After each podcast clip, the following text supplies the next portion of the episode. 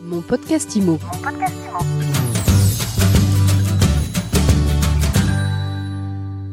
Bonjour, bienvenue dans ce nouvel épisode de mon podcast IMO. Je suis Baptiste Julien Blandet et aujourd'hui je suis au congrès de LifeName et je reçois Bruno Boulot. Bonjour. Bonjour Baptiste. Alors euh, vous avez euh, créé AFR Financement il y a peu, c'est cela?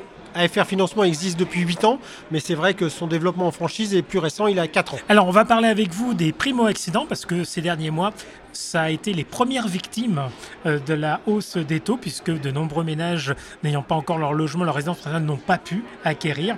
Est-ce que cette situation euh, perdure? Alors, il y a la hausse des taux qui, bien évidemment, ampute le pouvoir d'achat et d'emprunter euh, des personnes, mais il y a aussi les conditions du HCSF, du au Conseil à la stabilité financière, qui, en réduisant à 25 ans, alors qu'on avait précédemment des offres qui pouvaient aller jusqu'à 30 voire 35 ans, ont aussi, euh, du coup, influencé euh, la capacité d'emprunt. Alors, est-ce que c'est encore le cas? Oui, c'est encore le cas puisque les taux se stabilisent mais n'ont pas encore amorcé de décrue. On ne pense pas qu'ils n'en amorceront d'ailleurs avant au moins quelques mois. Et concernant le HCSF, il n'y a pas d'évolution notable hormis deux, trois ajustements qui sont marginaux. Donc euh, oui, le primo-accédant est encore quelqu'un qui doit plus que jamais préparer son achat et son investissement. Et cette position du HCSF, est-ce qu'elle est légitime? Est-ce que vous la trouvez légitime? Ah non, pour moi, elle n'est pas du tout légitime depuis le début. En fait, euh, le, prétexte de, protéger l'endettement des ménages au regard de la situation est un faux fuyant, mais je pense qu'on ne va pas polémiquer sur ce sujet-là. L'ensemble de la profession et des agents immobiliers et des professionnels de l'immobilier sont tous d'accord pour dire qu'il n'y avait pas forcément nécessité. Après, c'est un sujet de sécurité et de stabilité du système bancaire. Mais voilà, c'est pas pas vraiment le sujet aujourd'hui qui intéresse les gens. Intéresse les gens et savoir c'est comment je vais pouvoir revenir euh, potentiel accédant euh, à la propriété.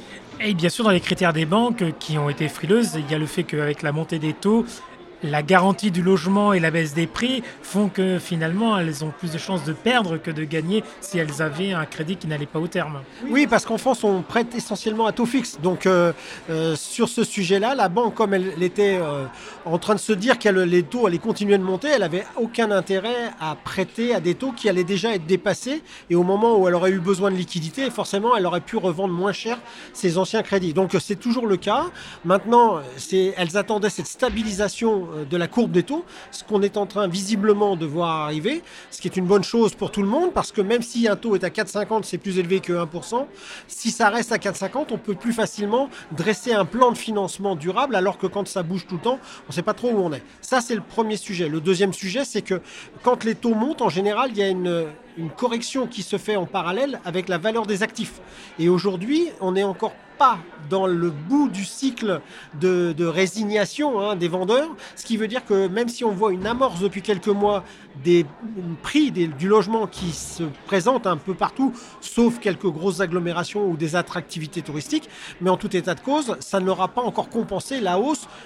Rappelons quand même qu'il y a à peine deux ans, on était à 1% sur 20 ans, voire 25 sur des très bons profils. Et aujourd'hui, on est à 4,20, 4,50. Alors vous disiez, les taux se stabilisent. En tout cas, les banques centrales n'ont pas remonté leurs taux. Donc du coup, c'est ce qui permet aux taux euh, d'usure et tout ça de rester un peu plus calme, un peu plus sage. Du coup, on voit revenir les banques. On voit les banques revenir avec des offres qui sont euh, dédiées à ces primo-accédants. Euh, quelle est leur physionomie de ces offres? Est-ce qu'elles sont nouvelles? Ou est-ce voilà, qu'est-ce qui change dans, dans, ce qui est proposé aujourd'hui? Alors en fait, les banques sont quasiment tenues d'y revenir parce que depuis deux ans, elles ne captent pas de nouveaux clients, hormis quelques mutualistes qui sont restés très actifs. Mais sinon, les autres banques n'ont pas gagné de nouveaux clients. Or, le crédit immobilier est un produit d'attractivité et surtout de captation de clientèle. Donc, euh, on, a effectivement les banques qui se réintéressent à la clientèle et le primo-accédant est un client très demandeur. Donc, euh, euh, alors, tous les primo-accédants, malheureusement, on va peut-être décevoir, mais ne sont pas forcément les bienvenus. Mais en tout cas, les primo-accédants qui sont jeunes avec un potentiel d'évolution de carrière et de revenus sont bien évidemment de nouveau les bienvenus ou en tout cas sont écoutés par les banques. Et ça veut dire qu'ils arrivent à emprunter à combien? Ils Vous nous disiez que 30-35 ans c'était terminé, donc ils obtiennent quoi? 20, 25 ans? Alors 25, 30, on arrive encore, 30 hein. ans ça, ça, va bien puisque on a des durées de crédit euh, qui elles sont sur 20-25 ans, donc euh, ça, ça, paraît raisonnable pour le banquier.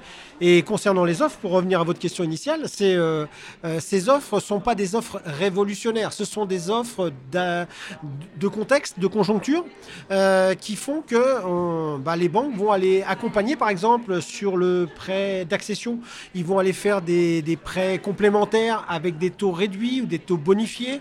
Ils vont aussi signer davantage de conventions avec les agglomérations ou les communautés de communes pour avoir des, des prises en charge d'intérêts par la communauté de communes pour favoriser l'installation de nouveaux arrivants sur la communauté.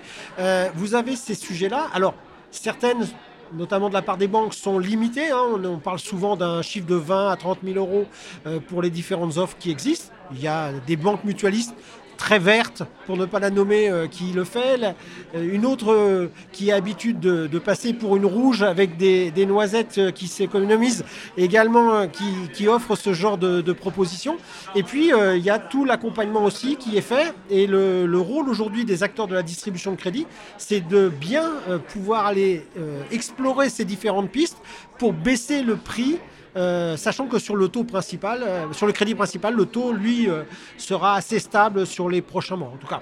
D'accord, donc dit autrement, ce que vous dites, c'est qu'il y a des montages financiers, finalement, y compris pour les particuliers. Oui. Ils n'ont pas un seul crédit, mais plusieurs crédits, un principal et des accessoires. Et parmi ces accessoires, il peut y avoir des, prêts aidés, voire des prêts à taux zéro, parce qu'il peut y encore y avoir des prêts à taux zéro. Il peut y avoir encore des prêts à taux zéro, même si on a entendu que, enfin, c'est en train de se discuter au Parlement, mais le Sénat a voulu réintégrer sur la construction et les zones détendues. Euh, on est beaucoup à penser que le gouvernement passera en force aussi sur cette partie du budget. Néanmoins, tant que c'est pas fait, gardons cet espoir. Et euh, pour les primo-accédants, c'est aussi euh, une lueur de, pouvoir améliorer son budget prévisionnel. Et mine de rien, 20 000 ou 30 000 sur des budgets, sur des zones un peu détendues, ça a vite fait de faire la différence pour pouvoir passer, alors qu'il y a quelques mois ou quelques semaines encore même, ça passait pas. Oui, ça peut compenser l'absence ou la faiblesse d'un apport, par exemple. Exactement. Alors, vous disiez tout à l'heure que c'était plutôt les jeunes qui avaient, euh, du coup, qui arrivaient un peu mieux à séduire en ce moment les banques en primo-accession. Est-ce que ça fait pas. Il n'y a, que ces profils-là ou bien il y a d'autres profils euh, qui euh, intéressent, qui peuvent obtenir un, avantage? Alors, en fait, vous, dans la primo-accession, vous avez généralement la population des jeunes, hein, moins de 30 ans, qui est souvent concernée, 30-35 ans même parfois. et puis, vous avez les personnes qui sont en recomposition de ménage, euh, on a rarement de primo-accédants qui sont des personnes seniors. Euh, c'est un fait de société, c'est pas un fait de la volonté des uns et des autres.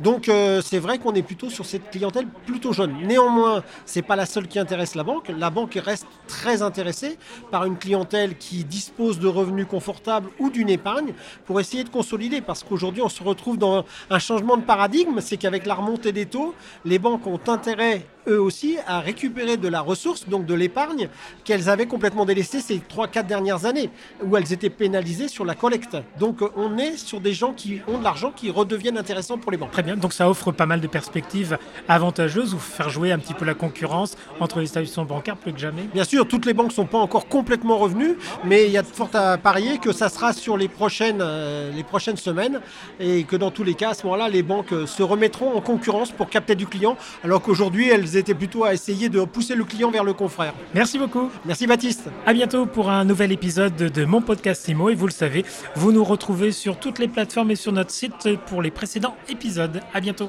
Mon podcast IMO. Mon podcast IMO.